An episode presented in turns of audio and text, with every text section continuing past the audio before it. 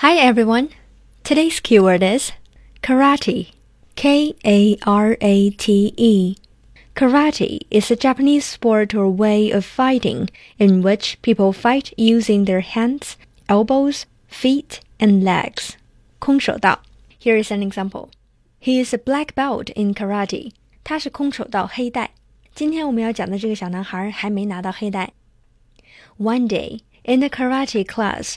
A student tries to break a board during the test，但是厚厚的木板很难击破。The student starts to cry.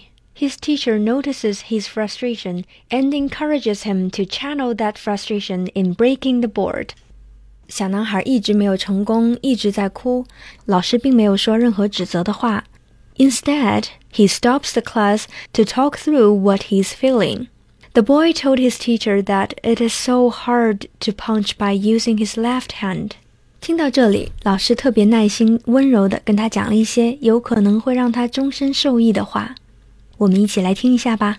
That's what this is about, son. It's okay to cry. We cry as men. Why are you crying, son? Go ahead, son. Because what? Because it is harder to do it with my left hand. Okay, good. But you did it, though. You punched him with your You know in life there's going to be things harder for you to do than other things? Yes, sir.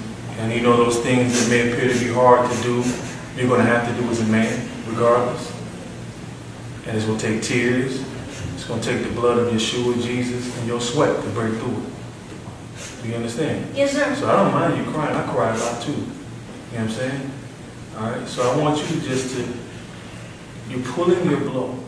I don't know if you're facing fear or you're feeling that you may not make it. And we all face that from time to time. And it's good to cry so you can work through that emotion. So when it arises again, you can push it to the side and do what you got to do. You understand? Yes, sir. All right, good. Let's see what you got.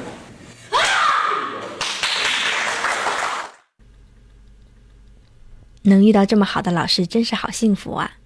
We are human beings, and it is okay for us to cry, but never give up when facing adversity. adversity。你是否有类似的经历呢？有没有哪位老师是让你觉得特别感恩的呢？留言告诉我们吧。